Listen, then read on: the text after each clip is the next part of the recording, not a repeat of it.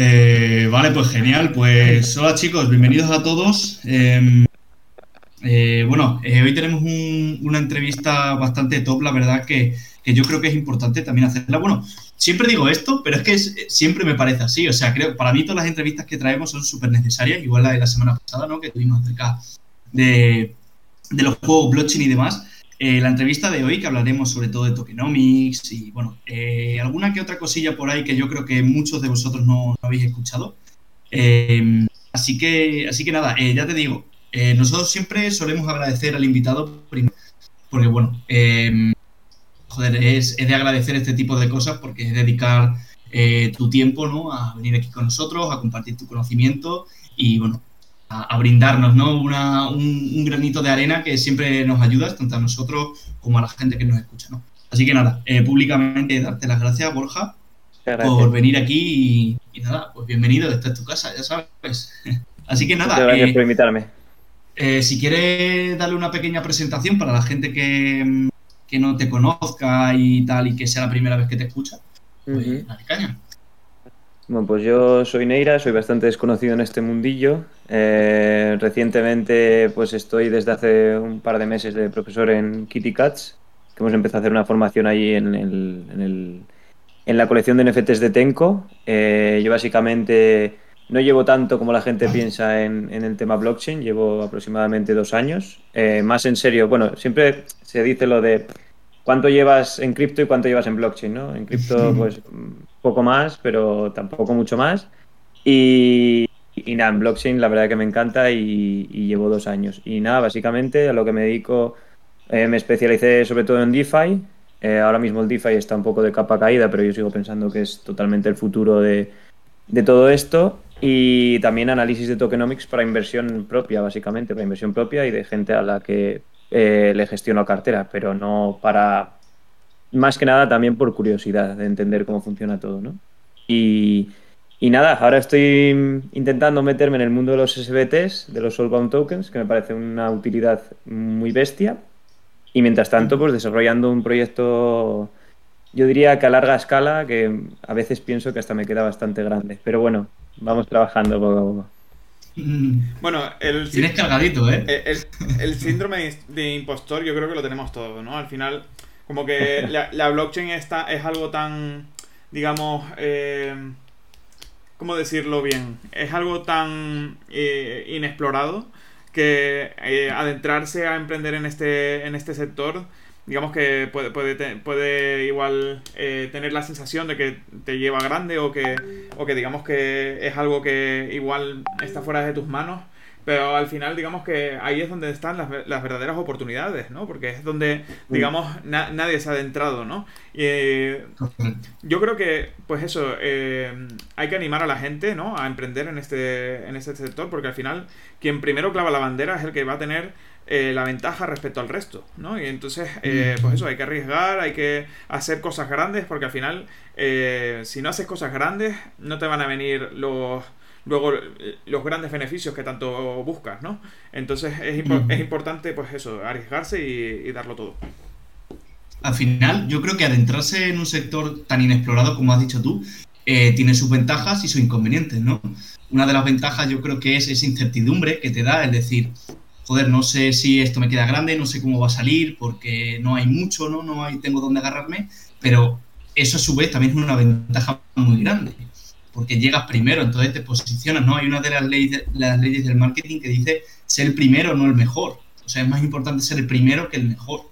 Entonces, bueno, eh, yo creo que, bueno, tiene tanto la parte negativa como la parte positiva. Entonces, al entrarte en un mundo de incertidumbre, pues, bueno, puedes ayudar, como nosotros también, a, otro tipo de personas que también tienen esa incertidumbre en, joder, en, animarles, en decir, vamos para adelante, ¿sabes? Vamos a intentar construir aquí, a darle caña y oye, que sea lo que Dios quiera. En la vida no hay nada, no hay unas reglas, unas reglas que te digan, oye, esto va a ser así y va a ser así. la vida en sí es, es caótica, ¿no? En el sentido de nunca sabes qué va a poder pasar, en qué momento te va a suceder cualquier cosa.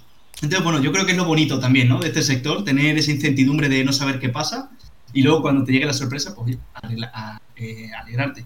Pero bueno, seguro que ya te digo, no te queda grande porque hoy vamos, a, hoy vamos a hablar de muchas cosas y yo creo que la gente al escucharte, yo porque ya te he escuchado hablar, esto. He tenido el placer de compartir contigo eh, un ratito personalmente.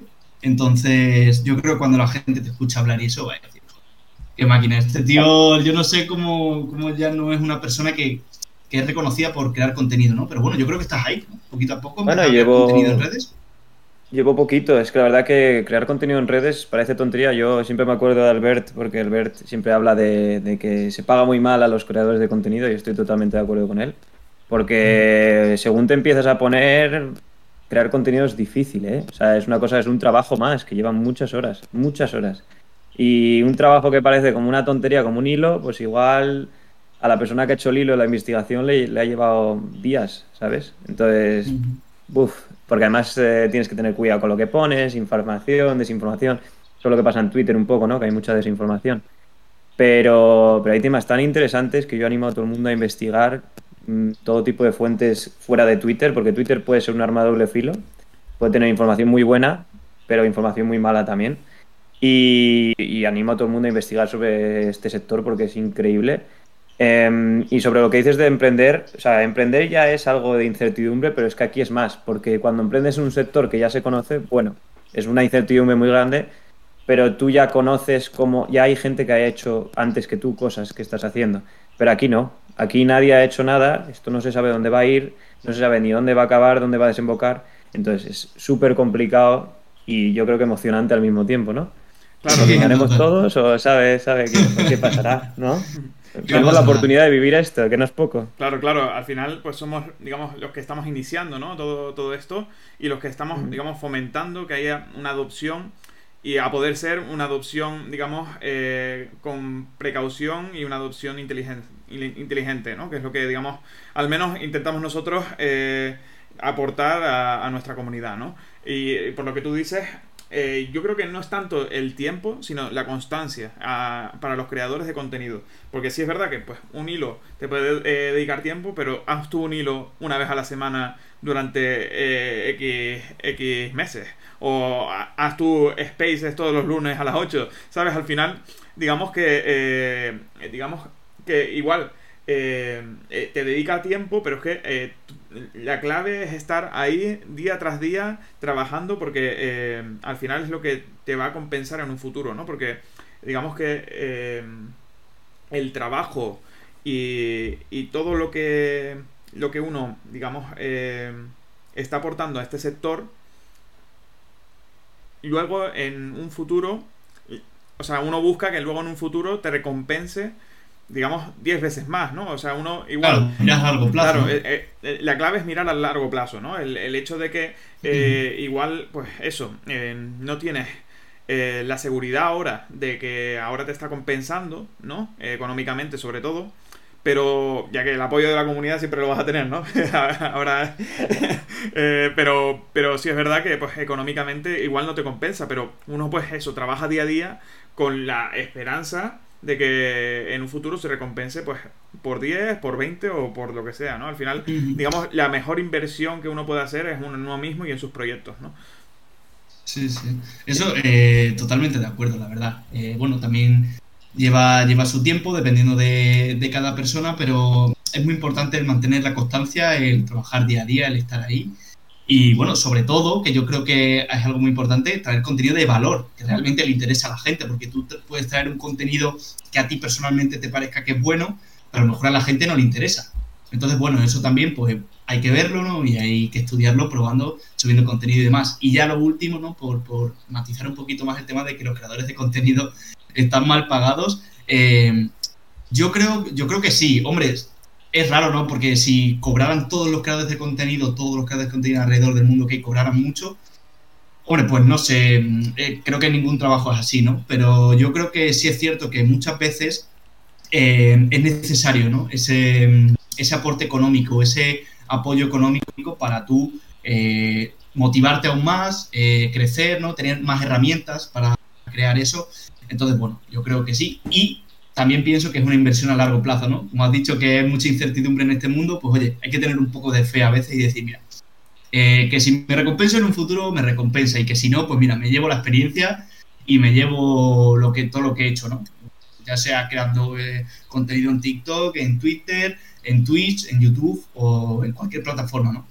Pero bueno, eh, si queréis. Ah, vale, sí. Eh, hablemos un poco de. Eh, estamos hablando de cómo, cómo empezaste, ¿no? Que llevas poco, relativamente poco en este sector, aunque ya sabemos que este sector va, digamos, a, otros tiempos, ¿no?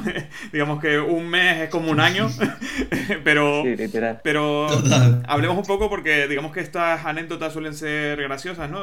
¿Cómo te topaste con el sector blockchain? ¿Qué fue lo primero que invertiste? Bueno, lo primero que invertí. Fue en el año 2016, si no me equivoco, pero fue sin querer. Eh, yo estaba. Yo estaba. Yo jugaba al Counter-Strike y yo en el Counter-Strike hay skins, hay un mercado secundario enorme de skins de valor muy alto, y, pero está controlado, obviamente es un mercado centralizado controlado por la empresa. Y, y nada, yo manejaba skins pues de, bastante, de bastante precio y tal, y eh, Valve puso una limitación de, o sea, la empresa puso una limitación de transferencia de las skins de 15 días.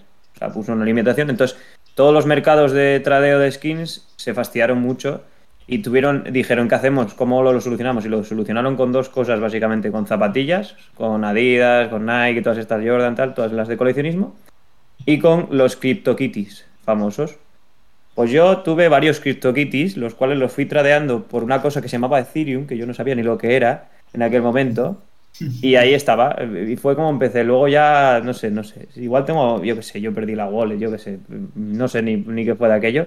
Luego paré y me acuerdo que en 2020, 2019, a principios, un amigo mío me dijo que estaba, que, estaba metido en Cardano, creo. No, en 2019 no, imposible. Estaba metido en, en Ethereum y luego se metió en Cardano en 2020. Pues yo en 2019 estuve investigando, pero yo tenía el el ¿cómo se llamaba? El, un exchange que es súper básico, que era como, bueno, de comisiones era una barbaridad. Yo me acuerdo que cada vez que compraba algo eh, te robaba, pues no sé si el 10, o sea, una cosa muy loca. Eh, no, el 10 es una separación, pero... pero plus 500. No, creo que era Bitpanda, si no me equivoco. Ah, vale, de, de, de criptos, vale. Sí, era, exclusivamente de cripto y además no tenía casi listadas, lo tiene muy poquitas. Tenía, pero también tiene también cosas de acciones y tal. Me acuerdo que lo usé los primeros meses. Y, y luego nada, luego ya empiezas un poco a investigar. Yo no tenía ni puñetera idea, yo no sabía por qué había mil monedas, ¿sabes? Lo típico de, pero porque hay mil cosas, ¿qué es esto? ¿Qué es cada cosa? Luego ya empiezas a investigar, empiezas a estudiar lo que es un tokenomics. Para mí fue una locura aprender que había eh, que había más de un tipo de criptomoneda, de cómo se movía todo esto, los smart contracts, no sé qué. Y luego decidí hacer el trabajo de fin de grado, que yo soy graduado en ADE, pues lo hice de blockchain y criptomonedas. Y la verdad que me salió, o sea, me pusieron muy buena nota porque no se enteraban de nada las profesoras. Entonces. que es una ventaja, ¿eh? sí, sí. No, sí, sí, fue súper gracioso. Hablé, hablé sobre la historia del dinero para introducirlo y luego hablé sobre ya las criptomonedas, tipos de criptomonedas, incluso de los NFTs. Pues resulta que, lo que me dijo, la única crítica que me dijo, como no se enteraba de nada, me dijo que, que no había hablado del Real de A8 español. Y fue lo único que me dijo. Me dijo, te centraste mucho en la historia glosajona y no tanto en la historia española del dinero. Y digo, ya, pero es que yo sé que tiene mucha importancia, pero es que mi TFG no va de eso. Mi TFG no va de la historia del dinero, va sobre la, blockchain y tengo que introducirlo de alguna forma, ¿sabes? Claro, claro. Pero bueno, fue, fue bastante, bastante, no sé, ahí fue donde aprendí gran parte de las cosas que aprendí ahora, porque al final es un trabajo de investigación como cualquier otro y ahí sí que aprendí un montón de cosas y luego ya fue como que di el siguiente salto y así vas evolucionando. Y al principio lo que más eh, emocionante es y a la vez es muy frustrante es que todo te suena chino. O sea, aquí todo te suena chino. Porque además la gente usa mucha jerga del usamos mucha jerga, eh, muchas veces sin darnos cuenta, y, cuando eres nuevo es, es, una chino todo, te pierdes, muchísimo. Y esto hace aún más grande, ¿no? La, barrera de entrada que tiene la gente, porque muchas veces hablo con amigos míos que no tienen ni idea de esto, y a lo mejor dices alguna palabra pues de, nicho, ¿no? Que, que, hablamos por los grupos de Discord, que tú ahí lo ves normal, pero claro, lo trasladas a la vida real y la gente te dice, a ver, párate, eh, explícame primero qué es eso, porque es que todo lo demás que me has dicho después ni me he enterado, ¿no? Eh, es curioso, ¿no? Porque la gente que entra en este mundillo también en parte se siente atrapada por la tecnología, ¿no? Le, apasiona, ¿no? Cómo funciona de manera interna. Pero Eh, ¿A ti qué fue lo que te atrapó? ¿El invertir algo y ganar algo de dinero y dijiste, joder, esto tiene un potencial en el cual me voy a poder capitalizar ¿no? de manera bestial? ¿O fue más la parte tecnológica que te enganchó que dijiste, joder, esto me parece que tiene un potencial, pero para construir, ¿no? Para investigar, para, para desarrollar. Eh, ¿Qué fue lo que te tiró más a ti? A mí fue el DeFi, pero no fue por ganar dinero, o sea, fue por la emoción de lo que estaba haciendo, por, lo, el mundo que se abría. Literalmente yo, cuando invertí por primera vez en DeFi, perdí como 18 euros pagando una comisión de Ethereum. O sea, no sabía lo que hacía, pero yo entré para allá y empecé a hacer farmings y cosas y me gustaba, me gustaba mucho cómo, cómo funcionaba cómo funcionaba el tema. Entonces ahí fue cuando, cuando de verdad empecé a, investigar ya más la parte técnica y la parte tecnológica porque yo siempre fui de finanzas, siempre fui de, rama financiera, yo no tengo rama de programación, es verdad que ahora intento aprender un poco porque no me queda otra para el tema de, un poco darle los tiempos a los desarrolladores, pero, pero en verdad mm, para mí fue el DeFi y luego fue cuando ya empecé a investigar todo, se te abre toda la gama de, de que no es todo es Bitcoin, de que la blockchain que hay detrás es mucho más grande, que no sé qué, hay blockchain privada, tipos de blockchain, ahí ya te vuelves loco, ya empieza como a abrirse todo el mundo. O sea, yo no entendía cómo alguien podía usar una blockchain sin un token, luego ya te das cuenta de que sí, de que funciona de otra forma y bueno. O sea, son muchas cosas, pero a mí el DeFi fue lo primero que me llamó, la verdad. El DeFi fue lo que me, lo que me atrajo a aprender mucho más. Qué bueno, qué bueno. Hablemos un poco, ya que estamos hablando del tema de tokenomics, eh, ¿cómo, digamos, eh, empiezas bueno, ¿cuál fue primero el token que, empezaste a analizar, ¿no? O, el, igual la empresa, ¿no? y, luego te saltaste al token, eh, igual fue un poco eso, o, el sistema DeFi y saltaste al token. Exactamente cómo fue el proceso y, digamos, eh. ¿qué procesos usas a la hora de analizar eso? No, yo creo que, o sea, yo creo que literalmente no sabría decirte con qué token empecé a analizar tokenomics, pero yo creo que me dio por coger eh, tokenomics de diferentes proyectos tipo Ethereum. Sobre todo empecé con las blockchains Layer 1 de 2000, bueno, de la, de la zona donde había muchas ICOs, porque yo no entendía, eh, primero no entendía lo que era una ICO, entonces para, porque yo no vengo tampoco de, o sea, yo no invertía en, en, ¿cómo se llama? En, bolsa tradicional no invertía tampoco. Entonces, eh, no sabía muy bien qué era una ICO, no sabía muy bien qué, por qué daban esos porcentajes, no sé qué. Había una cosa que me chineaba mucho que era la fundación, porque hay una empresa y luego una fundación. No sé, había estructuras que no me, no me cuadraban, entonces ahí fue cuando empecé a investigar proyectos. Ahí te das cuenta de que depende del proyecto, depende a qué se dedique el proyecto, si es una Layer 1, si es una Layer 2. Yo lo que más me gusta son las Layer 1, porque son las que suelen dar beneficio. Entonces yo empecé por ahí y yo exclusivamente compraba Layer 1 y me dedicaba pues eso a hacer staking de layer 1 y etcétera. Y luego salté a tokenomics porque la verdad que un día coincidí con un vídeo que era de un vídeo bastante desconocido. Intentaré pasároslo porque la verdad que para lo que es la información tiene muy pocas visitas. Y era un tío que tenía un venture capital y explicaba cómo invertía en, en, en tokenomics. O sea, el tío te decía, cómo era el procedimiento, obviamente no todo, pero te decía cómo era el procedimiento de su Venture Capital para elegir un tokenomics. Eh, ¿En inglés o en español? Eh, está en inglés. En inglés. Está en inglés. Claro, es que. Eh, no, no, no, pero aclaremos esto. El, problema de, digamos, el tema de blockchain y el informarte sobre en este sector mm. es que muchas de la información está en inglés, ¿no? Y entonces, encontrar información privilegiada en español, igual ahora no tanto, pero ah, vamos, hace, hace nada era ultra complicado hacerlo.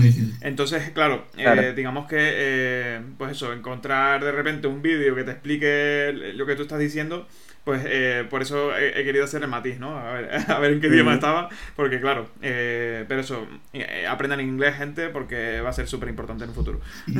No, a ver, de todas formas, la verdad que ahora incluso algunos proyectos Mm, están pagando por, traducir las cosas a español, porque en verdad, oye, al final el español es el tercer idioma más hablado del mundo. Eh, y eh, pues en general el sector tiene mucha. Sobre todo porque la blockchain está destinada, entre otras cosas, a países eh, con problemas de desarrollo para, hacer un problema de. Tiene un problema de desarrollo de, lo que es la parte financiera del país.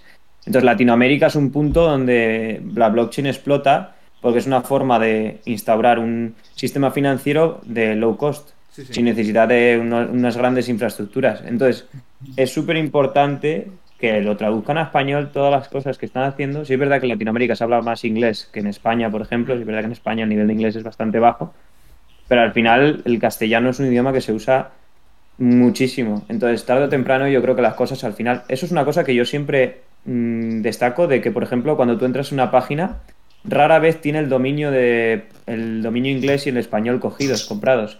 Que lo normal en una página como Amazon, por ejemplo, como tú tienes amazon.com y tienes amazon.es. Siempre tienen los dominios con todo traducido, con las, con las keywords, con las palabras clave, con todo el SEO preparado para cada idioma. O sea, es, es raro que a día de hoy todavía con, la, con el dinero que hay en estas empresas, pero es verdad que bueno, todavía está empezando el sector y se puede entender claro. que todavía no hayan hecho... Es, un nicho, es un nicho, es un nicho el hecho mm. de ayudar a las empresas a, digamos, adentrarse en el sector hispanohablante y pues eso, el adaptar eh, lo que tú estás diciendo, el tema del SEO o, digamos la presentación de las empresas, el white paper, eh, etcétera, a habla hispana, ¿no? además de también el tema marketing, porque pues hay eh, cuentas de Instagram, de Twitter o lo que sea en habla hispana, ¿no? Por ejemplo, Polkadot España o mm. Ethereum España que tienen mil seguidores, ¿sabes? No, no tiene sentido. Al final, digamos que pues es un nicho, ¿no? Y alguien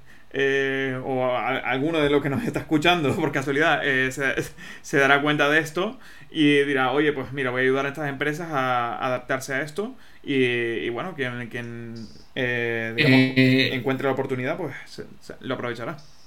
Eso que comenta justamente, fíjate, me ha recordado el día que estuvimos en Barcelona, estuvimos en, mm. en el evento de, de Bookers, no hace mucho, eh, una, persona, uno de los ponentes, ¿no? que comentaba este mismo problema, que decía que le venían muchas empresas que se querían adentrar en el sector web 3, pero que no sabían por qué adentrarse. Simplemente le decían, no, es que quiero hacer esto, quiero hacer lo otro, pero realmente ni entendían qué era el sector web 3, no entendían cómo funcionaba, ni tampoco sabían ellos mismos qué era lo que querían, ¿no? El, por qué te vas a adentrar. Entonces, bueno, yo creo que es lo que dicen, ¿no? Está todo un poquito como que las empresas se van interesando, pero todavía no saben realmente ¿no? Cómo, cómo, utilizarlo, cómo se mueve. Está todo, yo creo, ¿eh? yo creo, como un poquito en, movimiento, ¿no? Creciendo. Sí, sí. Estoy de acuerdo contigo. Ahí también, eh, de hecho, el otro día hablaba con un chico que me decía que, que, los Venture Capital estaban hartos de escuchar la palabra blockchain. O sea, me le dijo literalmente, tengo 100 mm, presentaciones al día, pues 50 son de blockchain. Y estoy cansado de que intente meter la blockchain con calzador en todos lados. O sea, literalmente la intenta meter en todos lados. Entonces, todavía no sabe, o sea, bueno, estamos viviendo el auge este, que bueno, pasó un poco con Internet, cuando todas las empresas en los años 90 ponían software en, en, su, en su desarrollo, ponían software y era un... Sí, .com o software directamente, que software suena mejor, suena como muy técnico de que estoy creando un programa que luego era una calculadora, ¿sabes? Pues cosas así, Hombre, obviamente van a rodar cabezas, está claro. Tarde o temprano acabarán rodando cabezas, ya se está viendo que nadie es, nadie es seguro y, van a rodar cabezas. Y entonces por eso es muy importante lo que, lo que venía yo a hablar aquí hoy también en parte, lo del tokenomics, porque ahí es donde ves realmente, mm, más allá de la centralización y descentralización, que es un tema que yo suelo tocar bastante porque, bueno, mi opinión es bastante diferente a lo que suele opinar la gente acerca de la centralización, porque a veces yo la veo más que necesaria y hay gente que se empeña en, ver la descentralización como algo súper necesario para que esto avance. Entonces, em, es súper importante estudiar el tokenomics a fondo para saber si de verdad eh, van a trabajar o no. Porque puede ser que luego fracase, porque al final esto son startups. Es que la gente a veces se le olvida que esto son startups, que aquí no hay, hay, hay dinero, pero hay poquito. Entonces, puede morir cualquiera en muy poco tiempo. Cualquiera. Ninguna ha pasado la brecha de los 10 años, bueno, salvo casos excepcionales, eh, y algunas de ellas lo han pasado y ya ni nadie se acuerda de ellas. Entonces, es un mundo en el cual a veces, por, como la que, por, el sistema financiero que tenemos montado, que fue lo mal para mí, fue lo malo, entre comillas, de, que entrase la parte financiera antes de la técnica. O sea, cuando en un sector entra la parte financiera tan rápido, que ya se empieza a especular tan rápido con todo, eh, es, complicado entender que obviamente cuando, por ejemplo, no sé, cualquier familiar o cualquier persona te diga, ah, pero mira cómo cae un 90%, coño, es igual que si inviertes una startup. ¿Cuántas veces has invertido en una startup y has perdido todo tu dinero? Pues esto es lo mismo, esto es lo mismo, pero está financiado por una cosa que se llama tokens. Y ya está. Entonces, eh, hay que tener muy, muy en cuenta eso. Entonces, tenemos montado un chiringuito que parece un stock market 2.0, pero hay que tener en cuenta que esto se puede morir, cualquiera de las empresas que tú estás invertido se puede morir, porque son empresas pequeñas. y al final cabo, tú dirías que, claro, ¿no? que los tokenomics sería una forma de, de, financiación que tiene esa empresa o que tiene esa startup. ¿O cómo, cómo definirías tú a ver, el tokenomics, ¿no? Una definición como, como tal. No, el tokenomics la gente lo... es básicamente toda la economía que rodea al token. No solo incluye la distribución, sino que también incluye o sea, normalmente se divide, mm, al final es, un tema económico y la, ley de la oferta y la demanda es lo, que manda, nunca mejor dicho. Entonces, el tokenomics es básicamente eso, toda la economía que rodea el, token y básicamente las empresas sacan el token por dos motivos. Uno económico, que es una financiación muy fácil, bueno, era muy fácil con la era de las ICOs, en el boom de las ICOs en 2017, por eso tuvimos tantas, tantas ICOs, porque era muy fácil sacar una ICO, financiarte sin necesidad de venderle parte de tu propiedad de la empresa a un venture capital. O sea, es súper fácil. Es como salir a bolsa sin tener mm, el dinero para salir a bolsa. Es, brutal. Eh, y luego además le dabas a la gente la posibilidad de invertir desde cero, porque eso es lo bueno que tiene este, este mercado, que como bien dice, o sea, mucha gente entra y dice, no, pero el Bitcoin está muy caro, me voy a comprar esta moneda que vale un euro. Ya, pero tú puedes comprar una fracción de Bitcoin. Eso eh, normalmente no, se puede hacer. En una ICO, en una IDO no se puede hacer. Entonces, eh, esto le una STO, me vale cualquiera. Eh, esto permite a un inversor retail entrar a invertir desde cero sin necesidad de recurrir a un Virtual Capital que a través de él tú vas a invertir, sino que puedes ir directamente a invertir tú. Entonces, esa es la razón número uno. Y la razón número dos es un tema estructural. Es un tema de que gracias a la descentralización y lo que se llaman las DAOs, eh, si están bien montadas, es una forma de que alinee los incentivos que tiene el, lo que son todos los stakeholders, es decir, tener contento al cliente, tener contento a los inversores, tener contento a los trabajadores que van a trabajar más porque tú le has dado un token que va a ir eh, el rendimiento en favor a su trabajo, es decir, si él trabaja duro y sale adelante la empresa, se puede sacar mucho dinero, mucho más que si va a una empresa a una empresa tradicional. Entonces, esas son las razones por, por las que una empresa saca básicamente un token.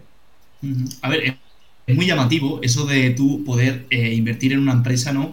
Eh, justamente iniciando, porque para un inversor grande, sí es cierto que nunca se sabe. Eh, es un mundo que nunca se sabe y puedes invertir mil euros en una empresa pequeña y que esos mil euros se, se, vayan, ¿no? Se fumen. Pero bueno, también es cierto que si tú haces un análisis de esa empresa, esa empresa viene con un potencial increíble, que puede, puede pegar un subidón o, tú, o, tú, crees en ella directamente y decides invertir mil, dos mil, tres mil euros, la cantidad que sea, es cierto que si inviertes desde el inicio, desde que su valor es cero, em, te puede dar unas rentabilidades increíblemente grandes. Entonces yo creo que eso también es muy llamativo para los inversores, ¿no? que, se haga de esta manera. Em, el tema de las ICOs. Eh, una burbuja, ¿no? Eh, yo he escuchado mucho por el tema de, las burbujas de las ICOs. ¿Tú crees que, este, que este tema o estas burbujas se dieron eh, exclusivamente por este caso? Es decir, no por este caso, es que ahora mismo no encuentro la palabra, sino por el suceso de decir que yo invirtiendo en un proyecto en su inicio puedo ganar mucho, mucho, mucho dinero. ¿Crees que fue eh, un detonante de esa burbuja? Bueno, eso, es una burbuja. todo. Mm. Eso es, literalmente has descrito una burbuja. Sí, sí. Ah, es que, a ver, ¿qué pasó? Bueno, y se, ha demostrado ahora. Eh, bueno, si queréis luego explico un poco cómo se analiza un tokenomics así rápidamente. Pero básicamente, claro, cuando hay... Esto es como el crack del 29 en bolsa, como todo. Cuando, cuando entra todo el mundo, como dice como decía un dicho de, de no me acuerdo quién era, dice, cuando mi zapatero eh, me dice, eh, que, ha comprado, ahí es cuando yo vendo. Sí, correcto, sí. pues esto funciona igual. O sea, cuando en el 29, cuando en Estados Unidos la bolsa, pues estaba todo el mundo ya metido, pues pasó lo mismo. En 2008, con las hipotecas subprime, pues lo mismo. obviamente las burbujas se crean muy fácil porque es una acumulación. Al final es, es, todo un, un, humo muy grande, ¿vale? Al final el que gana dinero, obviamente, son los mismos de siempre. Y es una realidad. O sea, el dinero va a los mismos de siempre, por mucho que te pongas. Tú puedes intentar seguirles, te llevarás la cola de ellos, pero los que ganan dinero son ellos. Y muchas veces ellos se equivocan, como podéis ver, y muchas empresas quiebran. Muchos fondos que nunca pensaríais que, que quebrarían. Pues lo mismo pasa aquí. Aquí había dinero, entró mucho dinero de repente, había una cosa que se llamaba ICO, que en, tradicional era muy difícil de hacer, que aquí era muy fácil porque no había regulación, y todo el mundo hacía ICO. Ahora, ¿qué pasa? Eh, se empezó a notar que el token no hacía más que decaer, bueno, etcétera, etcétera. Mucha, mucha gente perdió dinero, mucha gente marchó con el dinero, pero ¿por qué? Porque nadie estudiaba los tokenomics, nadie estudiaba eh, cosas como las métricas, como el vesting, como el cliff, nadie estudiaba a quién iba dirigido los tokens aparte del ICO. Todo el mundo quería ganar dinero, pero no quería estudiar. Entonces ahí es cuando rompe y, es, lo que pasó. Pero ahora la tendencia, por suerte, ha cambiado, aunque bueno, estamos teniendo otro problema con los famosos airdrops, pero, pero bueno, las tendencias irán cambiando y esto es como los metas, ¿no? Los, el meta de, de ICO se acabó y toca el meta de, de, airdrops. Y luego cuando los airdrops ya no sean incentivos para generar comunidad, que es lo que se está intentando hacer, pues será otra cosa. Y así. Bueno, entonces. Hablemos un poco, que te corté antes, que estabas hablando del tema del vídeo. Mm. Eh, ¿Cómo analizas eh, los tokenomics? Yo creo que el, proceso puede interesar. ¿Y eh, qué es lo que primero que te fijas? ¿Crees que crees que es lo más importante? Y digamos que cuánto suele durar ese proceso. eso yo creo que puede ser, digamos, interesante. Vale, pues a ver, básicamente, o sea, eh, bueno, esta información es todo pública y yo he ido aprendiendo de información que es pública y no me he inventado ningún método mágico. Y, y básicamente, eh, mm, obviamente, el, token tiene dos partes. Uno es la oferta, que es la parte de, pues eso, eh, de analizar la oferta del token. Y ahí tienes que hacerte básicamente una pregunta, que es cómo debería actuar el precio del token según pasa el tiempo y cómo se va a deteriorar con la inflación porque todos los tokens por lo general tienen inflación. Bueno, todos tienen inflación, no pueden soltar el supply entero del tirón. Yo que yo sepa no ha habido ningún token hasta la fecha que lo haya hecho. Si alguien lo sabe, me gustaría que me lo dijese. Y, entonces tú ahí analizas tres cosas, básicamente, que es la distribución, el vesting y el cliff y las emisiones. la distribución tienes que ver a dónde va el dinero, o sea, dónde, dónde van los tokens. Pues normalmente van a una serie de grupos. Obviamente el founder el team que, bueno, lo que voy a decir ahora sobre la distribución no, tienen, no tiene por qué. O sea, tú, por ejemplo, ves Founder Team y mucha gente dice 50% de Founder Team y ya se asustan. Dicen, hostia, 50% del Founder Team, eso es que lo tienen todos ellos, no sé qué. Bueno, bueno, hay que ver más cosas. Sí, es verdad que es un indicativo, es una pequeña reflag, sí, pero no significa. No significa, no tiene por qué. no significa que se vayan a ir con el dinero, ¿no? Claro, o sea, al revés, es que puede significar lo contrario si lo piensas. Si ellos han llevado el 50%, quiere decir que van a, van a apostar por su proyecto a muerte. Ahí es donde entra el el cliff, que ya lo veremos ahora. Luego, eh, los private investors, que son, pues eso, venture capitals, partners, angels investors, todo este tipo de gente que tiene unas condiciones mucho mejores que nosotros para comprarlos. Eh, las public sales, que son, pues eso, depende de la forma en que lo hagas. ICO, IDO, STO, depende de tu token, depende de tu forma tu forma de cómo lo hagas, etcétera. Que ahí ya puede este cualquier persona, ¿no? Eh, en, principio sí. Sí. Y también, están los fondos asignados, ¿no? ¿Qué fondos de qué, perdón? Los fondos, ¿no? De, asignados a, digamos, a, apostar o a financiar, ¿no? El, proyecto. Sí, sí, ahora va, ahora va. ah, vale, vale. Perdón. luego está. Es que yo, bueno, lo, llamo otra forma, pero sí, entiendo lo que dices. Luego está lo que me chirriaba a mí cuando, cuando leí los primeros tokenomics, que era la fundación, la famosa fundación, ¿vale? Eh, da miedo la fundación. ¿Por qué? Porque la fundación mm, puede o no diferenciarse el equipo. Entonces, eh, si le ponen, por ejemplo, un 30% al equipo y un 20% a la fundación, 50% es del equipo. El 99% de las veces. ¿Por qué? Porque la fundación, salvo que haya casos en el cual esté explícito que, que la fundación funciona por un lado y la, empresa oficial funciona por otro, al final es la misma persona. O sea, muchas veces el CEO es el mismo.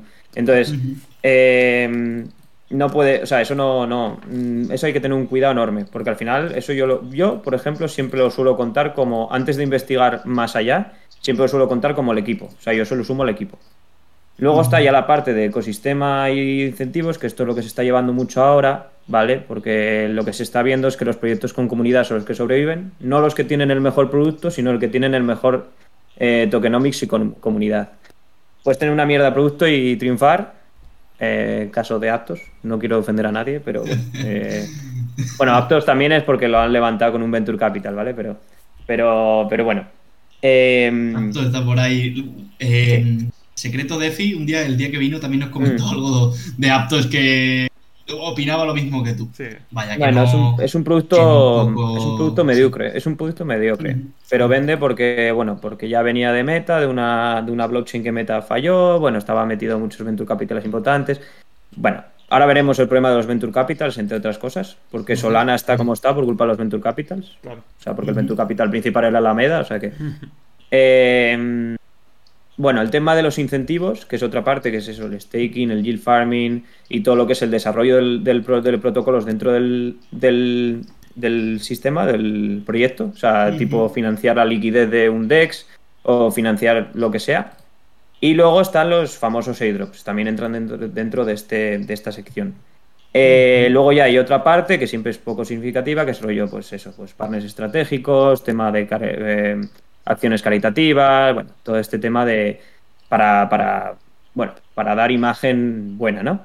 Mm, eh, mira, eh, una preguntita. Mm. Tú cuando analizas un proyecto, em, un proyecto eh, cripto, ¿no? unos tokens para invertir, cualquier blockchain, em, ¿es de gran peso a, la hora de, hablamos en el, entorno de, de, la importancia para ti, que tenga muchos protocolos dentro de su ecosistema? Es decir, cuanto más protocolos tenga, ¿crees que es un síntoma, ¿no? O un signo de, que, oye, está puede ser muy, muy, muy tocho, ¿no?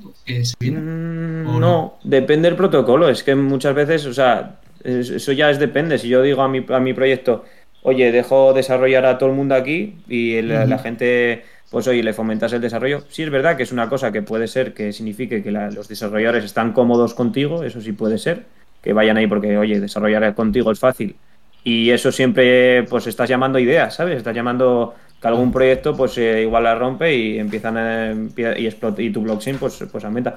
Pero no es una característica que yo me fije especialmente, la verdad. Aunque, bueno, obviamente signo de que el, token cuando salga, eh, si lo quieres vender rápido, pues va a ser un, un pues por lo menos muy usado. Pero claro, luego ya veremos. Esto ya depende de tu perfil de inversor, depende de muchas cosas. Pero no es una cosa que me fije especialmente, pero es una, es una buena cosa, la verdad. y. perdón por cortarte. No, no, no. Esos, los grupos que he dicho, bueno, lo, tendrán miles de nombres, lo llamarán de forma diferente. Eso también es otra, porque tú cuando lees un tokenomics, cada uno pone lo que le da la gana, porque no hay ninguna normativa que les diga cómo lo tienen que poner, solo tienen que ponerlo para que lo entienda la gente. Otra cosa es que, pues oye, si llaman en vez de incentivos, los llaman ayudas, pues, pues bueno, mm, depende, ¿sabes? O sea, cada, sí, sí, claro, depende de, claro, depende cómo se le conozca o cómo lo pongan, ¿no? Incluso la gente que, Pero da igual, si al final da igual, porque yo aquí es donde entra el tema de la centralización. Yo os digo, si, por ejemplo, bueno, sabéis el tema, pues en este caso BNB, BNB el 40% del supply de BNB se fue directamente al founder. No tenía socios en aquel momento, eh, o sea que fue el 40% para Champenzao. Y bueno, ya te digo yo que ahora mismo tiene más del 60% del supply de BNB, 100% seguro. Solo porque luego va, sí, porque luego va pública y va él y los trabajadores cercanos. Luego va pública y se compra el otro 10%, es que no es más. O sea, nunca vas a saber, o por ejemplo, yo he visto proyectos que no, pero el advisor se lleva un 20% ya, pero el advisor puede ser mi primo, ¿sabes? O sea, puedo poner a mi primo ahí, que si no, ¿sabes? O sea, si un proyecto quiere hacerlo mal, lo va a hacer mal. O sea, ya os lo digo, los dejo claro. Si un proyecto quiere ser centralizado, lo va a ser 100% seguro, porque no hay manera de que controlemos que, que sí, va todo a la ICO. Pues el ICO el tío coge y se mete en 30 millones y ala, pero, ya está. Pero tú no, tú, tú no puedes analizar, digamos, las wallets y ver si hay alguna, hay eh, alguna wallet que digamos que está acumulando ese, Y si se hace, se hace 10 claro, obviamente, pero tú puedes igual ver, yo que sé, a tiempo real o lo que sea, ¿no? Como, como, esos, eh, como el movimiento de esos tokens está yendo a una sola cartera y eso igual significa que esa cartera se va a liberar, se, se va a liberar de, ese, de esa cantidad de tokens, ¿no? Yo eso lo he visto muchas veces en redes, ¿no? En plan, que un movimiento de masivo de, por ejemplo, de Ethereum o de BNB o lo que sea, la gente se alarma, ¿no? Porque claro, eh, eso significa que alguien va a liquidar eh, X cantidad de tokens, ¿no? Y entonces eh, puede haber bajadas y este tipo de cosas, ¿no? Y entonces, Obviamente, obviamente... habrá gente que, digamos que analice, ¿no? Las wallets y,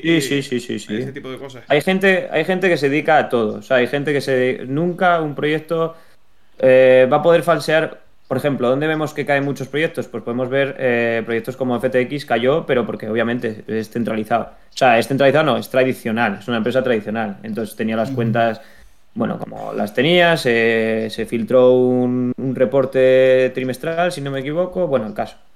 Eh, pero en este caso, imagínate que yo, si tengo mala fe, lo voy a hacer. O sea, yo puedo crearme 10 wallets siendo el dueño y no te vas a enterar. O sea, al final lo único que aquí que nos salvaría sería el KIC y, y claro, mucha gente lo, lo rehúsa. Pero, pero para mí va a ser muy importante en un futuro. No quiero, o sea, porque yo sé porque la gente no lo quiere de tal, porque bueno, el, anonimato se quiere guardar, tema impuestos, bueno, todos sabemos el rollo. Sí, eh, pero al final es lo que más sufre aquí es el retail. Porque, porque, bueno, y aparte que la adopción no llega porque no, no hay seguridad. Ningún fondo de inversión se va a jugar su dinero aquí, el de sus clientes. Entonces, es bueno eso de que, o sea, obviamente, mm, yo te digo, eh, tienes tu razón. Hay gente que se dedica a investigar a milímetro el Etherscan y todos los tokens y todos los eh, exploradores. Pero aquí también hay otras cosas en las que se dedican a, a, investigar, que es, es, donde iba yo ahora es básicamente pues, el vesting period y el cliff.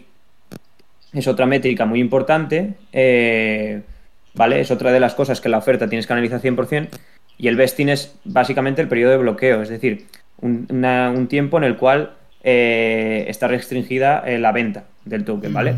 Nuevamente va destinado a los founders, a los partners, a los venture capital, a toda esta gente que, o sea, a los de la ICO no, pero a a gente pues de, del interior, del círculo interior de la empresa. Que va a apoyar el, proyecto 100%, digamos. Bueno, les obligas a que lo apoyen por lo menos durante X años. Les obligas. Básicamente, eh, esto se, activa de dos formas, el vesting. El vesting puede ir por tiempo, o sea, es decir, eh, dentro de un año se liberarán X tokens, o, eh, o sea, perdón, dentro de un año no, perdón. cada 1 de enero recibirás mil tokens, digamos, durante tres años. Y luego puede ser por evento. El más común es el TGE, que es el Token Generation Event, que es cuando el token se deployea en el, smart contract, o sea, cuando el smart contract va a la blockchain. No cuando se listan ni cuando se pone la ICO, no, no, antes. Entonces, em, eh, normalmente son esos por evento o por tiempo. Y luego entra otra métrica que, bueno, van juntas, van de la mano, que es el cliff. El cliff es el, periodo de, congelación, vaya. Eh, el cliff básicamente lo que hace es que, eh, bueno, es muy común en las startups, lo veréis en muchísimas startups, que es básicamente para asegurar que la gente siga invertida. Es decir, si tienes un cliff de un año, en los tokens, durante un año no recibirás ningún token. O sea, luego, a, a partir de un año, por ejemplo, se activa el, el vesting, ¿vale? Se acaba el cliff, se activa el vesting y va recibiendo poquito a poquito. Pues van de la mano, ¿vale? O sea, primero hay una congelación y luego ya tal. Si tú de repente ves que el founder team tiene un 5% del supply, o sea, tiene un 40% y un 5% lo recibe el día del TGE, el día del TGE se activa, pues obviamente ahí sale corriendo. Claro. O sea, la probabilidad de que lo vendan es muy... ¿Para qué quiere el, el founder 5% del supply en ese momento? Para nada. O sea, no hay ninguna excusa. No hay nada que sea... Lo quiere para ganar dinero para su empresa. O para él. Para lo que quiera. Pero Tú ahí, aquí es donde entra la métrica. El, ¿Para qué valen estas dos métricas? Pues uno, para incentivar la inversión, para que la gente confíe, porque esto, lo claro, obviamente esto vas a Scan y hay mil wallets. Si vais ahora a Scan y veis en contratos, veis wallets, por ejemplo, Uniswap Vesting Period, y veis la cartera de Uniswap donde están metidos todos los tokens para el vesting, para los diferentes inversores. etcétera. Y esto incentiva a los inversores a poder confiar, porque esto está todo mirado. Si el código está mal, ya te lo va a decir alguien, te va a decir, oye, mucho cuidado con esto, porque se van a liberar eh, no sé cuántos tokens en, en, tal. Esto funciona así, en Twitter se hubiese corrido la voz. Y eh, lo segundo, ayuda a los, a los empleados a tener motivación para trabajar. O sea, tú a un empleado le tienes que pagar en tokens. Porque si le pagas en tokens, con Vesting le estás obligando a que trabaje duro, porque sabe que si trabaja duro, el token se va a revalorizar y él va a ganar más dinero. Claro. Y así funciona. Entonces, como veis, no es una cuestión de eh, todo para el founder, entonces no me atrevo. Porque también luego aquí entra también la, la, emisión del token, ¿vale? Y luego ya acabo con la parte de la oferta y luego ya. Claro, la emisión del token. Básicamente pueden ser dos cosas, deflacionario o inflacionario. ¿Vale? Hay algunos que tienen el max supply y otros que no tienen max supply, que tienen inflación infinita. El único a día de hoy que es 100% deflacionario es BNB, que quema, bueno, sabéis, recompra y tal, eh, entonces quema. Bueno, Ethereum, cuando tiene. También, ¿no? En Proof of Stake. Eh, Ethereum, Ethereum, pero. Pero depende la. ¿Pero está quemando 100% del tiempo? Eh, no, o sea, quema según las el número de transacciones Claro. que, que tenga. Claro. Exacto. Si tiene mucho tráfico, quema, si no, no. Exacto. O sea, si no es inflacionario, si tiene mucho tráfico, eh, si tiene mucho tráfico, sí quema.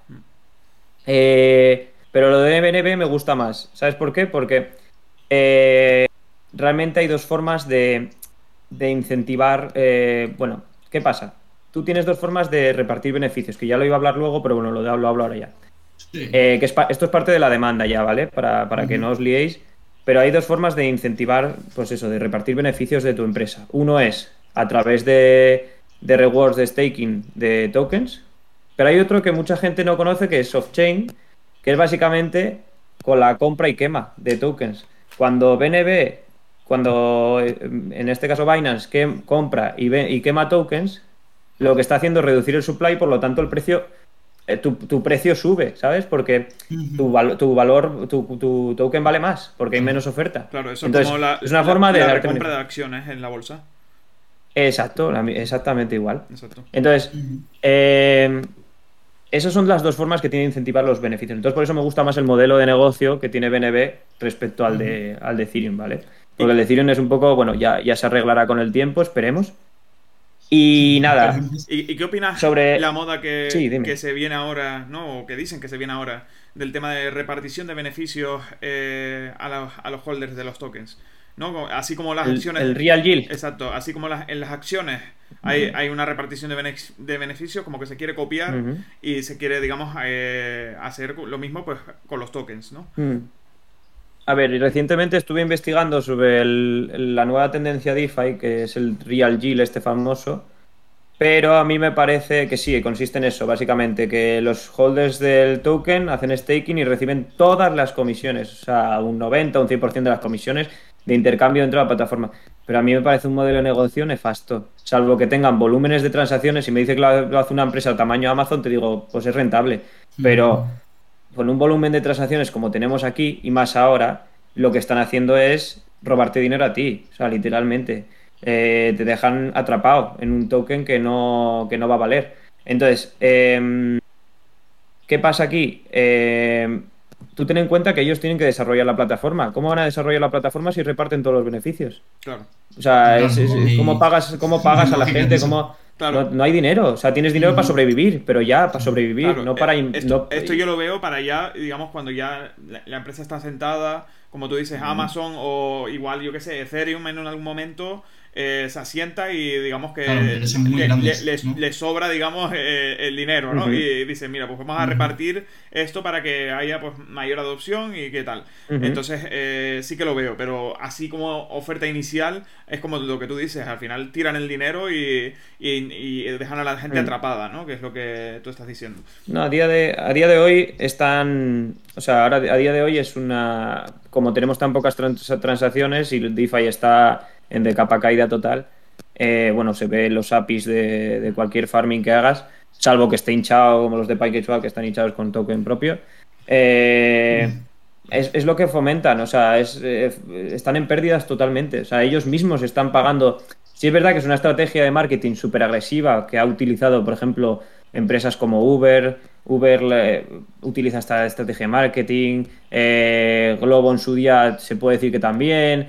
Son estrategias de marketing súper agresivas que en vez de pagar unas campañas pues, publicitarias enormes, eh, ya sea en televisión o lo que sea, pues lo que haces es ir a pérdidas con tu presupuesto de marketing, ir a pérdidas a sostener el, a sostener el ecosistema como puedas, con la esperanza de que le vayas a, a quitar toda la cuota de mercado al competidor. O sea, con la esperanza de que te vayas a hacer con un buen sitio en el mercado. Pero claro, como falles, eh, Claro, una apuesta arriesgada. claro. arriesgada. es una apuesta súper arriesgada. Además, es y más a corto plazo, Mm. ¿no? Y entonces eh, todas, digamos, las apuestas a corto plazo tienen un riesgo enorme, ¿no? Y sobre todo si no sabes cuánto tiempo va a durar, eh, digamos, la crisis, ¿no? Entre comillas, que estamos viviendo, Claro. ¿no? Al final, pues, eh, yo qué sé, imagínate que, o sea, ya, ya de por sí ya está durando más de lo que cualquier analista eh, se esperaba, ¿no? Porque yo, yo veía predicciones que decían para, para mayo o para junio que iba a terminar el bear market y aún seguimos, ¿no? Entonces, eh, claro, eh, digamos que... eh, Eran muy optimistas, ¿eh? Sí, sí, sí. Eh, pues. Ah, no, sí. claro, al final digamos que estas empresas están haciendo este tipo de cosas, yo creo que pensando que esto va para... que le queda poco, pero eh, imagínate que va para largo. Al final estas empresas Claro. pueden quebrar, ¿no? Y eh, ya que son apuestas súper arriesgadas, ¿no? Hay que tener mucho cuidado con eso. No, pues iba, iba a hablar de justo el, al final el, el- lo que es el, el Real Yield, que es lo que está empezando ahora. Iba a hablarlo, iba a hablarlo justo ahora, porque, bueno, antes quería comentar una métrica.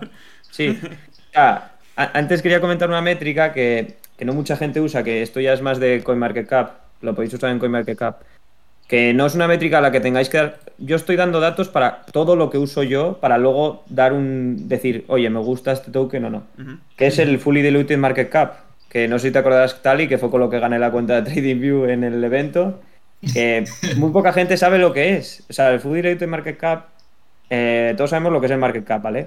Pero el Fully Diluted Market Cap es el máximo supply de un token. Claro, esto solo puedes hacer con sobre todo layer 1 que tengan máximo supply o algún proyecto que tenga máximo supply, ¿vale? Y lo multiplicas por el precio de token y te da el Fully Diluted Market Cap, que se diferencia del Market Cap en que el Market Cap es el supply actual por el precio del token. Entonces, ¿qué nos dice este indicador? Pues básicamente cuánto se va a diluir la propiedad si ahora mismo se deployasen todos los tokens en el mercado. Es decir, eh, si el fully diluted market cap, que es todos los tokens que va a haber, eh, están en están en, en, en circulación, eh, ¿cuánto, ¿cuánto dinero tendría que haber dentro del proyecto para, para o sea, cuánta diferencia hay entre el market cap y cuánta hay diferencia entre, con, el, con el fully diluted market cap? Porque eso indica cuánto va a afectar a tu, a tu, al valor de tus tokens, ¿vale? Entonces, si, si el fully diluted market cap es muy, muy alto y tiene muy, o sea, es por ejemplo nueve veces mayor que el market cap, quiere decir que la inflación va a ser muy bestia. Pero claro, aquí hay una cosa que no estamos teniendo en cuenta, que es que dices tú, vale, la inflación va a ser muy bestia, pero ¿cuánto, por ejemplo, Bitcoin, cuántos años va a tardar en hacer esa inflación? Eso también te das, o sea, cuando pasa de X por ciento anual, pues dices tú, vale, aquí la inflación es muy fuerte, pero cuando ves que la inflación es pequeñita y de forma gradual, pues dices, bueno, este es un token que puedo tener en cuenta porque se puede especular con él. Esto es solo para puro especulamiento, ¿eh? pero, pero para pura especulación, vaya. Eh, entonces, es un, es, un indica- o sea, es un indicador que yo uso bastante, es una métrica que yo uso bastante, fully diluted market cap, pero mm, no es definitiva. O sea, en todo lo que estoy diciendo no hay nada definitivo, no hay nada que te diga, No, ya, claro, "Buah, este proyecto es la hostia. Claro. No, hay, hay otras cosas que van más allá de la oferta y demanda que para mí son súper importantes también, que es el equipo. O sea, tú tienes, lo primero que tienes que hacer para estudiar un tokenomics es leerte en LinkedIn y, bueno, sobre, en LinkedIn no mucho porque, porque al final en LinkedIn somos, somos todos CEOs, pero eh, tienes que entender quién es el tío con el que, en qué empresas ha trabajado, si ha tenido... A mí me gusta mucho una los que pequeña han tenido investigación de, de- Sí. de la persona, ¿no? todo. Tienes que hacer una investigación de absolutamente todo. Los proyectos Saber- que ha trabajado, ¿no? Eh, este proyectos que ha trabajado. Si ha fracasado, a mí me gustan los proyectos que lleva tres startups y lo ha fracasado. Porque son gente que. No, es así. O sea, tú has visto cualquier, cualquier persona que esté en startups que no haya fracasado, no te puedes fiar de él. Porque si está en su primera startup, lo más probable es que se pegue la, la bofetada. Entonces, tú puedes confiar en él, pero tú ten en cuenta que tienes que confiar al 100%. O sea, por ejemplo, como si confiases en mí. Dirías, bueno, porque me llevo con él. Y bueno, ahí confío en lo que me dice. Pero, joder, confiar en él, que nunca había hecho una startup, un tío que se ha pegado tres hostias de startup y sigue ahí dándole, puede ser un puñetero desastre, pero al menos está yendo y una y otra vez. Y ya sabéis lo que pasa con la suerte y quién va una y otra vez. Pues no es lo mismo la suerte de quien va una vez que la suerte de quien va 30. Entonces, claro, que tiene la experiencia de, caerse, ¿no? Y de tener la fuerza de, oye, volver a levantarse y volver a iniciar otro. y, también es importante saber cómo caer, ¿no? Porque no es lo mismo, eh, digamos, mm. eh, hacer una, una bobería y, estrellarte que digamos que pues simplemente por temas de mercado tu empresa no de beneficios y eh, poco a poco pues vaya cayendo no y digamos que aterrice de una manera que, no sea eh, estrepitosa no al final eh, digamos que pues si esa persona ha sabido llevar esa caída pues también digamos indica que sabe llevar este tipo de cosas no al final pues, eh, por ejemplo, eh, el Sam eh, de, de FTX se, Exacto, o sea, tuvo éxito hasta X. Eh, sí, Beckman o algo así, ¿no? Eh, Sam Frickman, ¿no? Sam Van Frickman, no, no sé, es un nombre muy raro. Pues, no, pero, tiene nombre como de banco, ¿no? Era Bankman o algo así, me acuerdo. Era Bankman, sí, sí. No sé los de lo que están por aquí si lo pueden decir, pero bueno, perdona por interrumpirte, es que ahora me quedé rayado con el nombre. Pero yo no confiaré en él, o sea, ya a todo lo pasado, pero dices, oye, pues esta persona no, se ha ido abandonado el barco justo cuando peor estaba la empresa, ¿sabes? Y, no ha sabido llevarlo. han, han, delegado en una persona que justo llevó eh, cuando eh, esta empresa, ¿cómo se llama? Eh, Elron quebró. Mm. Se lo dieron a esa persona, una persona que está capacitada para, digamos, llevar bancarrotas de empresas. También hay personas que, se dedican a eso. Y, claro, que sepan aterrizar la empresa para que no sea un desastre eh, total, ¿no? Y que, pues, digamos que eh, la gente que está invertida en eso, pues, no se lleve, digamos, ese chasco que, se, que se está llevando, ¿no? Sí. También otro dato importante, aparte del equipo, que lo que también tenía que decir es, eh, hay una cosa que es pública y que, bueno, hay que investigarlo porque muchas veces eh, yo siempre lo digo, los, eh, los Venture Capital. si tú ves que un Venture Capital en una ronda de financiación y ves un, Venture Capital que tiene una probabilidad de, acertar de un 65% las veces que acierta, pues es una. Eso te asegura, ¿sabes? Porque dices tú, joder, está una, un Venture Capital que suele tener buen ojo para estas cosas. Que es verdad que fallan más que una escopeta de feria porque se dedican a eso, ¿no? Se dedican a invertir en proyectos, pero por lo menos investigar todo lo, que es el ámbito y sobre todo el, acuerdo en sí. ¿eh? Yo también te digo que hay muchos acuerdos fantasma. Bueno, esto ya lo comenté alguna vez, eh, no sé si contigo, Tali, pero yo no soy fan de, o sea, por ejemplo, estos acuerdos, bueno, saliendo un poco del tema, estos acuerdos de yo qué sé, Google con Web3, eh, bueno, Google... Google invierte en Solana, este tipo de cosas, ¿no? ¿Te refieres bueno, a Google, lo del nodo, o sea, literalmente la historia, la, lo de Solana, que incluye también a Ethereum y otras blockchains, es que pusieron un nodo. Es, la noticia se basa en eso. O, por ejemplo, que Oasis está haciendo eh, claro, algo con Meta, ¿no? sí, pero Oasis está haciendo algo con Meta que no tiene ninguna relación con Rose. ¿Rebotan Rose? Sí, porque somos pues especulamos, ¿no? Pero el acuerdo con Rose es, o sea, el acuerdo con Oasis es algo temporal para realizar, eh, bueno, los usan sobre todo para el, anonimato de la blockchain, para el tema de datos, para que haya protección de datos, para dar imagen de, limpieza de Facebook, ¿no? De Meta. En este caso, y era para una cosa de filtros, que me acuerdo que lo leí para tema de, bueno, una cosa de filtros de Instagram y filtros de, reconocimiento facial y cosas así. Entonces, a veces nos enganchan con el marketing porque obviamente si yo hago un acuerdo con mi empresa, con Google, lo primero que hago es anunciarlo. Pero ¿cuánto dura ese acuerdo? Eh, ¿Cuánto está invertido? Porque un millón para Google es una basura, ¿sabes? es nada. Correcto, sí, sí. Claro, o sea, eh, eh, y eso no quiere decir cuántas empresas hay en web de web en web 3 que sean de web 2 grandes, cuántas empresas hay invertidas ya en miles de blockchains toqueteando, toqueteando todo, ti, Pues van toqueteando hasta que encuentren con la que con la que triunfe y ya está. Pero eso no quiere decir que haya que. Yo he visto gente, tanta gente perder dinero por estas tonterías, o sea, por ir a por. A por, no sé, yo entre ellos, cuando entré en, en cripto, pues también tú decías, coño, Google está metido. Yo me metí, me metí en Maná, en Decentraland, cuando estaba a 5. Y me lo comí con patatas, porque había sí, claro, compra el rumor, vende la noticia, ¿no? Es lo que dicen. Me lo comí con patatas, porque dije, buah, encima yo era usuario de Decentraland, digo, buah, esto es una pasada, y yo tenía un amigo que encima se dedicaba se dedicaba a hacer mansiones, el pavo se forraba haciendo mansiones, yo estaba aprendiendo a hacer mansiones, bueno, bueno, yo estaba ahí, pero yo decía, es que esto es el futuro, estoy aquí. Decentraland tiene como 30 usuarios activos a día de hoy, creo. Muy pocos. O sea, 30 usuarios diarios activos. Muy- una- Sí, bueno, eso, es- es- es que- eso como que lo desmintieron, ¿no? Que en verdad tienen más porque va por país. Ah, no sé, no porque sé. va por países o algo así, pero, pero vaya, que eh, digamos que. Sí, al Bueno. final ellos van a intentar salvarse el culo. El- Eso, que el- o sea, no, eso no, es que- así. que- pero- Igual Mana es un, o sea, igual Decentraland es un proyecto de la hostia, yo no me meto con Decentraland, ¿eh? pero que me comí los 5 euros por la noticia de Meta, me los comí con No, no, no, patatas. y luego sí, igual sí, sí, sube. eso está claro. a 100. Ahí Fui yo tonto, obviamente. ¿Pero qué? Porque fallé en el análisis. Y es verdad que bueno, la experiencia que tenía pues no era la misma. Pero. Pero bueno, bueno, ya tenía algo de experiencia, ¿eh? No tenía. Tampoco, tampoco era tonto. Pero se ve que no, que me- me- ahí te das un golpe de realidad de que las cosas son lo que parecen. Claro. Entonces- Y son necesarios también ese tipo de, de sucesos y que pasen. Sí, son lo que más te hace dinero, pero, pero joder, es lo, es lo que más te hace aprender. Es lo que más te hace aprender, perder dinero. Sí, sí, literalmente, por sí. Pero bueno, llega un punto en el que te hartas, ¿no? De perder un poco el dinero. Pero bueno.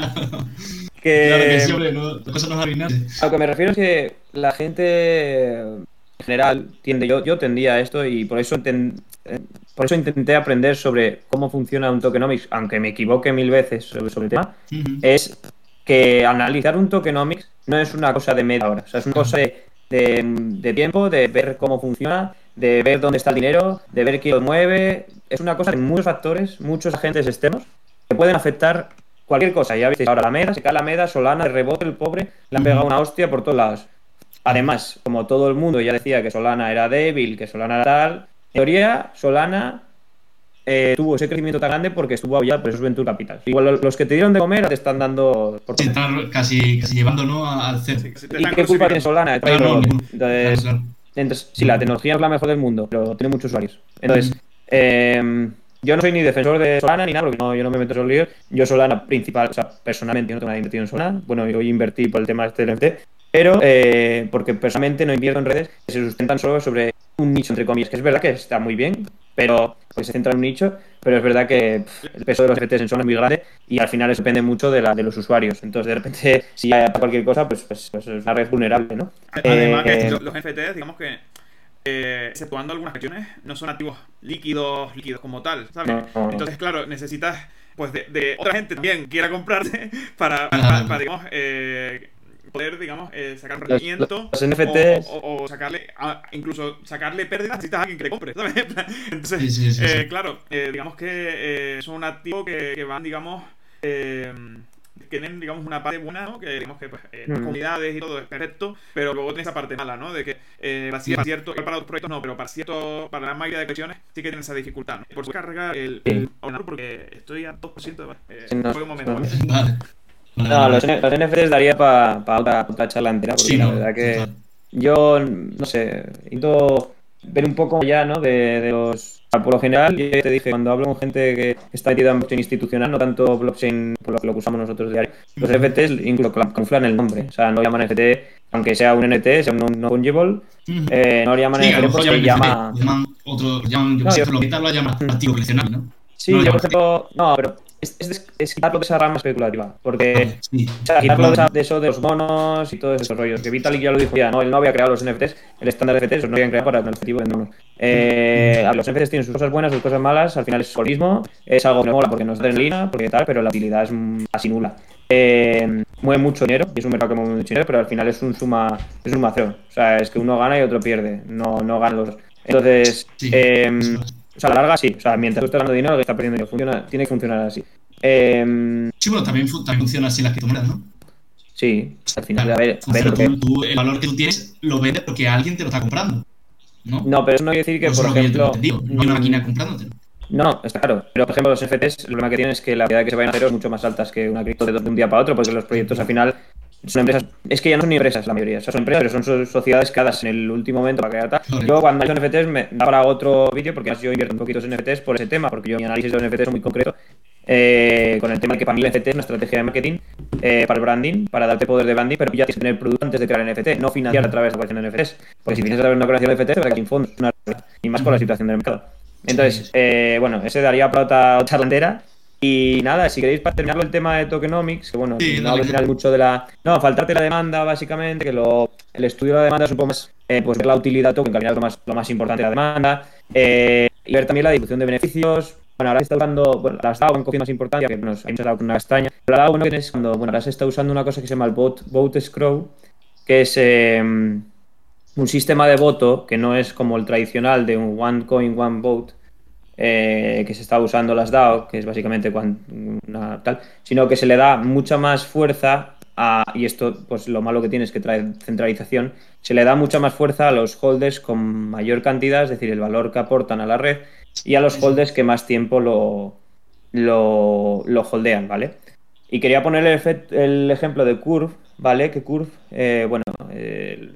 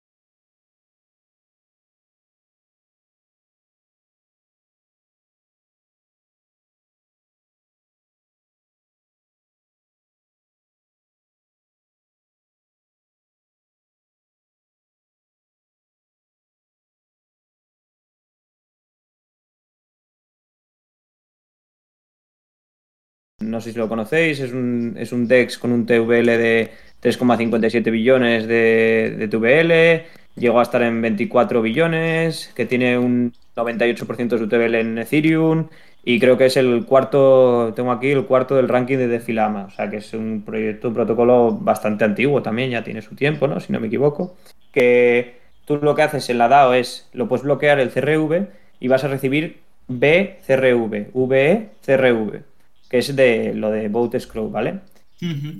La forma en que recibes tal es cuanto más tiempo tienes haciendo staking el CRV, este token que recibes no es eh, intercambiable, ¿vale? No es especular, no puedes especular con él ni venderlo por liquidez. Este no es líquido. es, el este, es el token de staking, pero no puedes. Sí, pero no puedes hacer nada con él. No. Porque con otros tokens de. Los, con otros tokens sintéticos tú puedes eh, pues sacar un préstamo. puedes hacer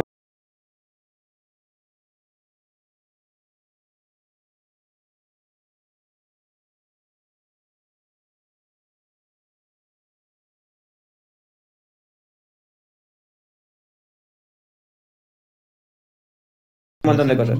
Con e, este no se puede intercambiar. Entonces, em, básicamente tú recibes, cuando en stake vas a recibir BCRV, pero tú vas a recoger, vas a ir recogiendo este token sintético, ¿vale? Pero la transformación de ese token sintético a CRV otra vez va a depender de el tiempo que hayas tenido el token en staking y, el, y el valor que tenga, o sea, cuánto, cuánto has metido a staking. Entonces así genera que haya mucho más TVL en su proyecto sin necesidad de inflar el token. Entonces es el nuevo método que se está usando de DAO. A mí me parece interesante, es una cosa de estudio. ¿Qué pasa? Que, claro, aquí beneficia a quien tenga más. Y eso significa centralización. Pero volvemos a lo mismo. A la centralización hay que cogerla con pinzas. Porque... Mm, ah, mira, os pongo el caso de BNB, por lo que quería explicar antes, porque es harto. O sea, BNB tiene, va a tener, si no me equivoco, 200 millones de supply. ¿Vale? Es el supply máximo. Pero ya está en quema. Por lo tanto, el objetivo de Champenzao, si no me equivoco, es reducirlo a la mitad, acabar en 100 millones. Y os dije antes que Champenzao tiene en torno al 50% del supply.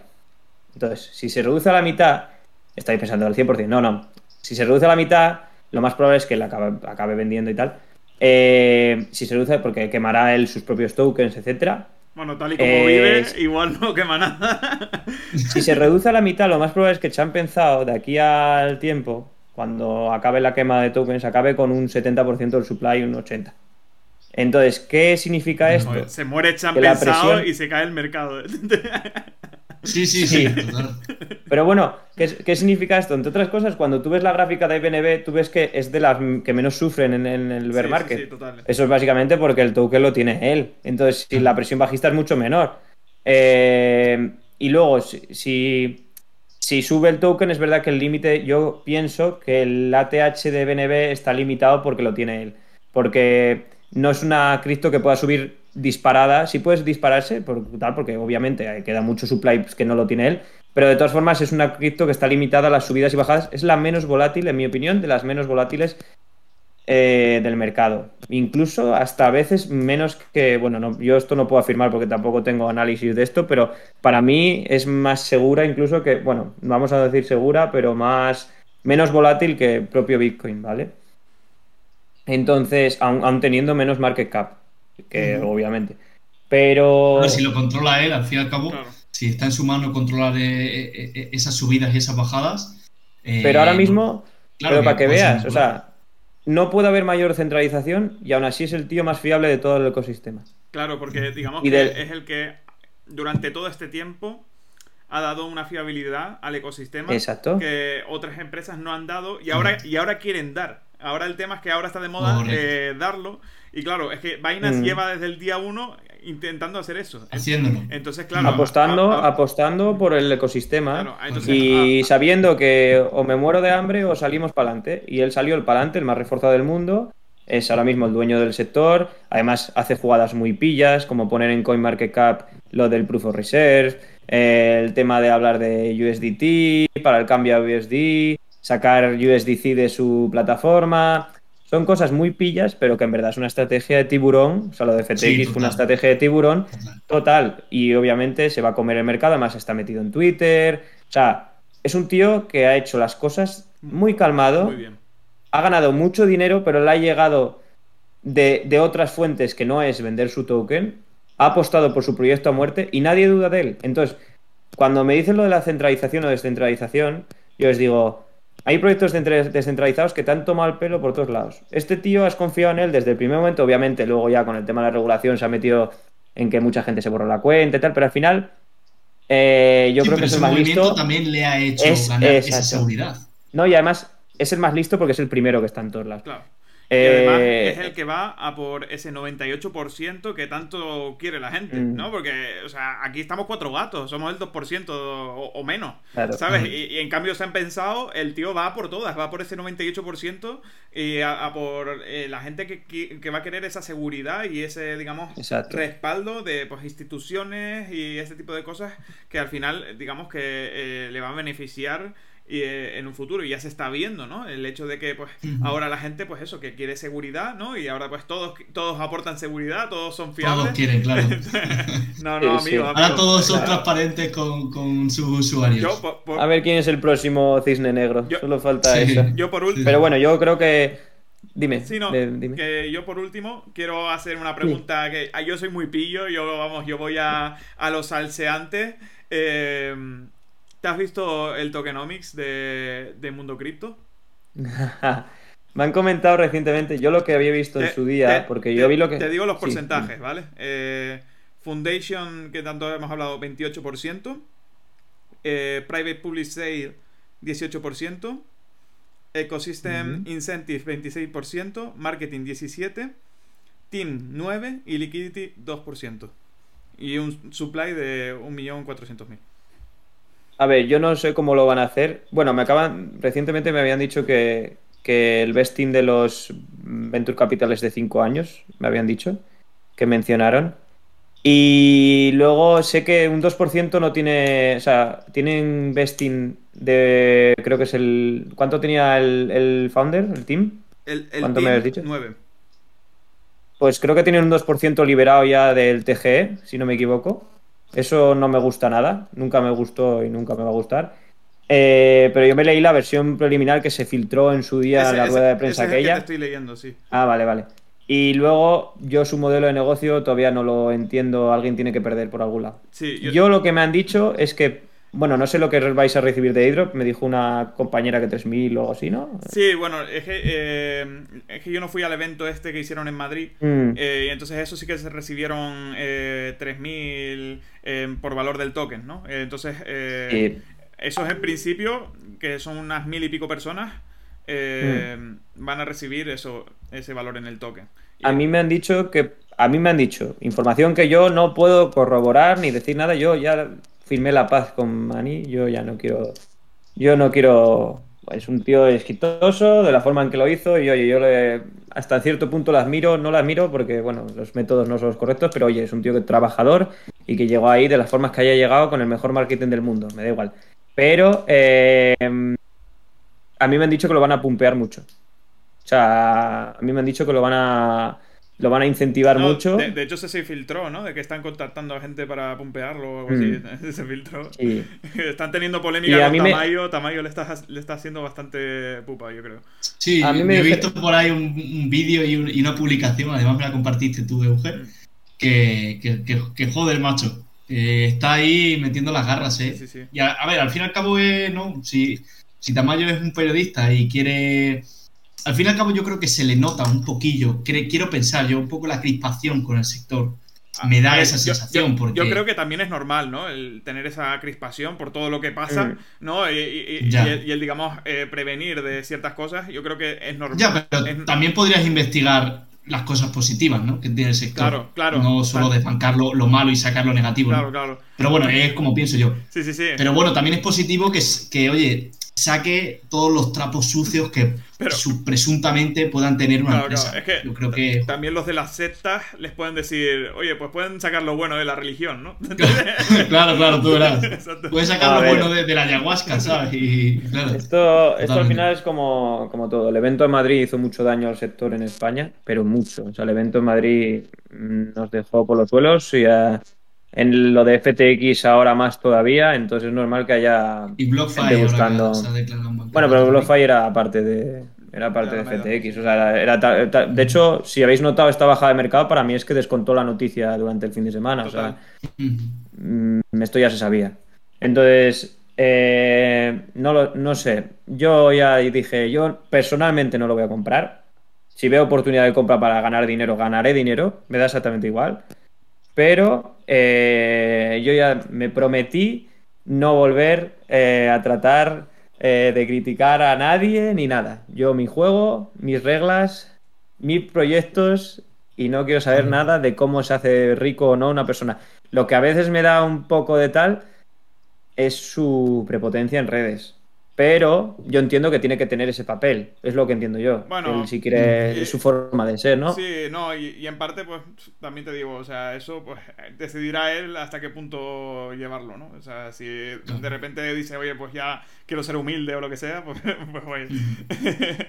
Yo tengo para finalizar ya, eh, Borja, y Dime. no quitarte mucho más tiempo porque No, no, lo que tranquilo. comentaba antes. Ya para finalizar, la última pregunta. Hmm. Eh, algo claro, conciso. Eh, quiero saber tu opinión. Es verdad que has dado algún ápice de, esta opinión, ¿no? Pero, pero bueno, ¿centralización o descentralización? Mm, es una buena pregunta, pero yo creo que cada una tiene su fase, su momento y, y que además es algo más, más bien no se trata de elegir uno u otro, se trata de que en parte la centralización es inevitable. Porque si queremos que la gente del mundo tradicional entre a este mundo y los fondos eh, y todo el mundo ponga dinero aquí, la forma de hacerlo es eh, dando seguridad y la centralización da seguridad. La descentralización lo que da es inseguridad. Entonces, ¿por qué? Porque la descentralización es, en mi opinión, es en parte utópica. Porque no puedes... eh, em, ¿es, ¿Es la mejor forma? Sí, pero es que no es viable, al menos, al menos con la tecnología que tenemos ahora mismo. Eh, de todas formas... Hombre, viable, Mm. yo creo que viable es, pero no para el ser humano. O sea, la- por, Sí. parte, por parte de la tecnología yo creo que sí, pero por parte del ser humano yo creo que, que no. O al menos tenemos que evolucionar mucho Sí. para, para que po- podamos serlo, ¿no? De- de Es, es difícil, porque además, eh, en realidad la centralización, la descentralización al 100% nunca existe, porque, bueno, porque, porque hay intereses, Claro. eh, somos humanos y, y es imposible. Pero de todas formas, yo creo que tiene su punto cada tal. ¿Qué pasa? Que aquí van a intentar, se relaciona, la centralización no es mala de por sí. Lo que es malo es son los agentes que entran a través de la centralización. Acá, la banca tradicional. O sea, eh, eh, pongo un ejemplo, ¿eh? Para mí la banca tradicional es un problema porque ellos van a intentar entrar a este sector como puedan y, y yo creo que es un problema. Pero de todas formas, si me tengo que mojar, yo te diría que me gusta la descentralización porque me gusta el DeFi, me encanta el DeFi. Pero yo soy inversor y tengo que asumir lo que me han puesto. No me voy a poner en contra porque en contra se pierde dinero. Entonces yo soy inversor y lo que va, va avanzando es hacer la centralización, poco a poco. Se empezó con totalmente descentralización. Si quieres descentralización, te compras Bitcoin. Que se podría hacer un caso de estudio de Bitcoin en el cual te demuestro que cuatro carteras dominan el precio de Bitcoin. Entonces no me digas de- que es descentralización al 100%, ¿sabes? Porque esto no es, no es ni blanco o negro. Esto es más gris. Claro, ahí. Esto es más gris que, que mordo, vamos. Entonces, si te, do- Pero- si te doy a elegir entre sets o decks, ¿qué eliges? Dex. Entonces. Pero, pero bueno, eh, da, también otra, ¿eh? Que los, los decks ahora dan miedo. Yo nunca tendría mi deck, o sea, uso los decks porque me gusta moverme en el, en el entorno. Pero yo nunca tendría órdenes de compra en un dex. Me da miedo, me da pánico fijar mi dinero en un smart contract que es vulnerable. O sea, no sé, eh, eh, pero sí, DEX, sin duda, porque son más cómodos, son más divertidos de usar, eh, no, no temes por tu dinero, o sea, sí temes, pero en cuanto haces el cambio, en cuanto, en cuanto haces el cambio, vuelve a tu wallet y ya está. Pero es que en el, Claro. en el CEX, la orden de compra, ya sabes que como caiga el exchange, pues estás, estás jodido, ahí se queda. Total, total. Bueno, yo creo que Pues- hemos aportado, bueno, has aportado información, yo creo que de valor. Y, y yo creo que Muy de a- valor. A, todas estas personas que están aquí le- les ha servido un montón. Y, y eso, la verdad que eso, nosotros agradecidísimos, agradecidísimos. Me he trabado. Muy Muy agradecidos eh, de, de que, de que hayas venido. Y, Igualmente, chicos. y, y vamos, o sea, por dedicar tu tiempo a, a aportar tanta información. Y, y vamos, Mm, correcto. invitado para cuando quieras, vaya. Pues Bueno, sí, pues todavía- sí, porque, porque se nos ha quedado los SBTs, Sí, sí. que bueno, lo, comentaré, Sí, sí. lo comentaremos la, la- la próxima vez que vengas, que seguro Mm. que, que esta no va a ser la última. Y bueno, seguro que a la gente le interesa mucho saber los SBTs, porque yo el día que los escuché, sinceramente, a mí me transmitió una sensación de, de poderío, en el sentido de, no de poderío de, de joder, vaya a dominar el mundo, sino de, de, de potencial. De aplicación, De- de sí, potencial de potencial, aplicación. sí. Correcto. Sí, se va a usar bueno. en muchos sitios, sí. Por eso te digo bueno, que, ya ya si quieres le dejamos, le dejamos un poco con la miel en los labios a la gente que está aquí. Así, si quieren investigar ellos por su cuenta, pues bueno, eh, pueden hacerlo sin ningún problema. Pero bueno, eh, para la próxima vez que tú vengas, pues si quieres, eh, centramos el episodio en los SBTs y nos haces también una, una explicación como la que nos has hecho hoy de los tokenomics. Que bueno, yo me voy, la verdad, que con la lección aprendida. como si estuviera en una clase y yo creo que la gente de- que estaba aquí escuchando también. Así que pues nada, eh, ya te he dicho Eugenio, que muchas gracias. Y, Igualmente, y para la siguiente, pues ya sabes que estás más que invitado. ¿Vale? Muchas Así gracias, que chicos. nada, ya sabes, estamos en contacto por ahí. Y nada, eh, encantado de la charla. Y bueno, eh, Igualmente. darle también muchísimas gracias a, a la gente que nos ha escuchado Que hoy, que ha estado aquí cierto, durante... Yo me voy a quedar aquí explicando, no sé si quieres quedarte tú, Oscar. Y yo, yo Sí, sé que- sí, sí, nos yo quedamos. sé que Neira se tiene que ir, pero vamos a explicar un poco el tema del proyecto que tenemos a cabo y tal. Así que aprovechamos un poco. Así que, bueno, Vale. eh, nos Bueno, os de dejo entonces, chicos. Muchas Vale, gracias y seguir con el trabajo y nada, mucha suerte con el proyecto y cuando queráis estoy aquí otra vez. Suerte con la reunión. Muchas gracias, Hasta tío. luego. Venga, Venga, chao, buenas noches. Buenas noches. Adiós.